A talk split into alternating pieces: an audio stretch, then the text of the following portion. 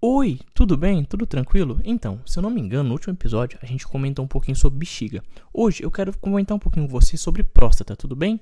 Meu nome é Lucas e esse é o Consegue Me Explicar. Antes de mais nada, eu tenho que fazer aqueles avisos de sempre que você já deve estar careca de saber.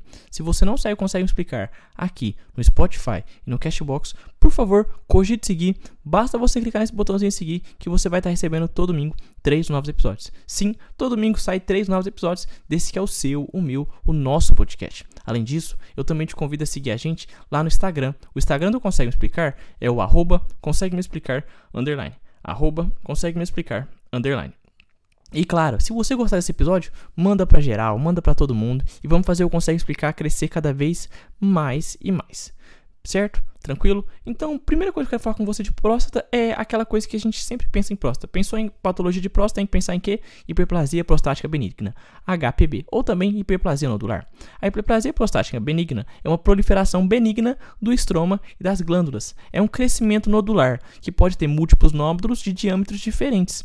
A manifestação clínica nos pacientes que têm HPB costuma, cometer, costuma acontecer em pacientes que têm mais de 60 anos, como por exemplo, compressão ureta da ureta prostática e também o prostatismo. O prostatismo são aqueles sintomas, que é o jato fraco, o gotejamento, o esvaziamento incompleto, incompleto, a micção em dois tempos, a urgência e a é, noctúria. A gente também pode pensar falar um pouquinho mais de hiperplasia prostática benigna, sabendo que ela é uma das patologias mais comuns nos homens a partir dessa quinta década de vida e pode estar associada também a outros sintomas do trato urinário inferior.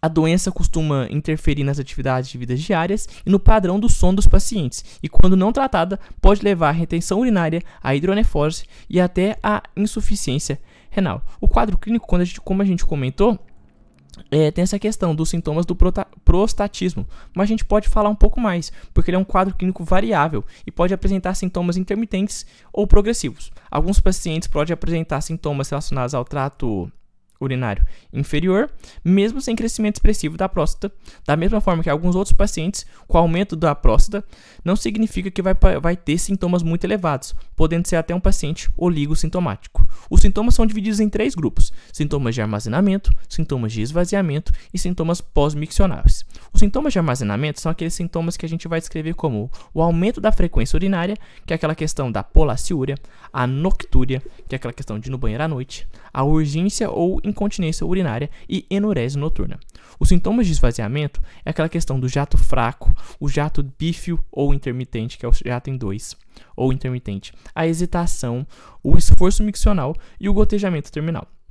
E os sintomas pós-miccionais é aquele tenesmo vesical, que é aquela sensação de esvaziamento incompleto. Aquele paciente fala assim, doutor, eu fui no banheiro, mas parece que ainda tem alguma coisa, parece que não sai.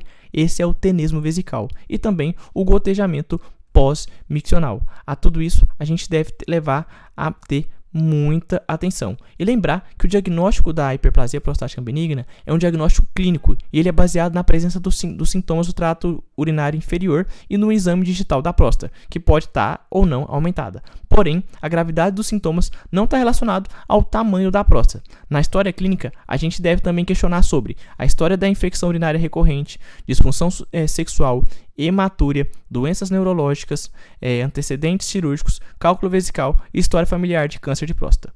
Beleza? Tranquilo? Certo.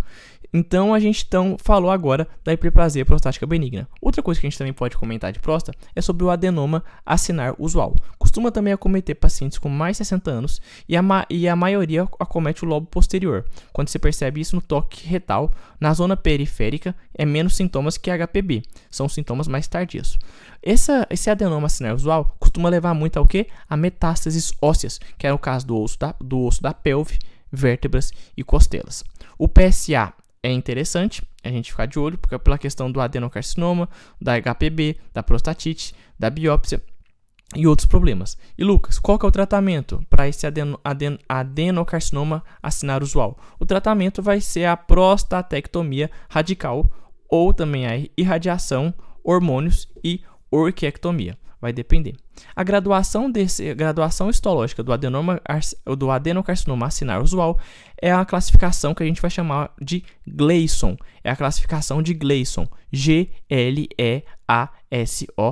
Classificação de Gleason. Ela é baseada no padrão glandular e vai pontuar de 1 a 5. Ela é feita com a soma de dois padrões mais predominantes: a soma do padrão primário e a soma do padrão secundário. Então você vai determinar o grupo prognóstico do seu paciente.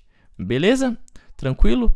Então eu acho que era isso que eu queria falar com você sobre próstata. Espero que você tenha gostado. Não esquece de clicar nesse botãozinho de seguir aqui. Não esquece de mandar esse episódio para todo mundo. E eu reforço, se você ainda não seguiu a gente aqui no Spotify, no Cashbox, cogite seguir. Você clicando nesse botãozinho de seguir, você vai estar recebendo todo domingo três novos episódios. Sim, todo domingo saem três novos episódios desse que é o seu, o meu, o nosso podcast. Além disso, claro, siga a gente também lá no Instagram. O Instagram do Consegue Me Explicar é o arroba consegue me explicar, underline. Beleza? Tranquilo? Espero que você esteja bem. Um beijo para todo mundo. Um beijo para as loiras, um beijo para as ruivas, uns beijos para as morenas, um beijo para os boys magias, um beijo para geral. Todo mundo feliz, todo mundo bem. E é isso que é o mais importante: ter saúde, proporcionar saúde e estar bem consigo mesmo. Tá bom? Um beijo. Valeu, falou e tchau seus grãozinhos de pólen. Fui.